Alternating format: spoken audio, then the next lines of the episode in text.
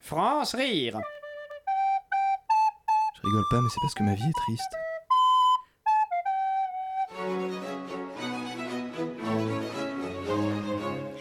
Bonsoir et bienvenue dans Qui sont les nombres Votre émission consacrée à l'identité des nombres.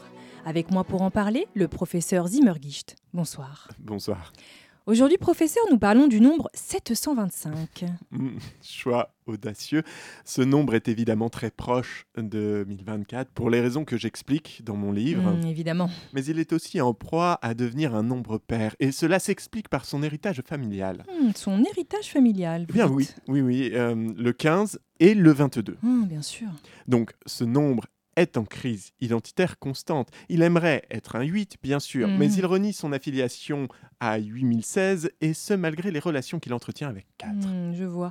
Mais alors, quelle identité donner à ce nombre C'est difficile à dire, il faudrait procéder à une étude plus, plus poussée, Mhm. évidemment, mais une chose est sûre, c'est un nombre qui a du caractère.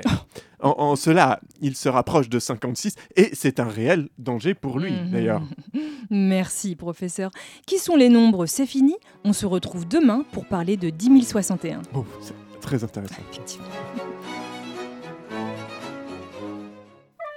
France rire. Lundi, Du mardi, au mercredi, jeudi, vendredi à 5h30 de 7h40, l'après-midi. Sur Radio Campus Paris.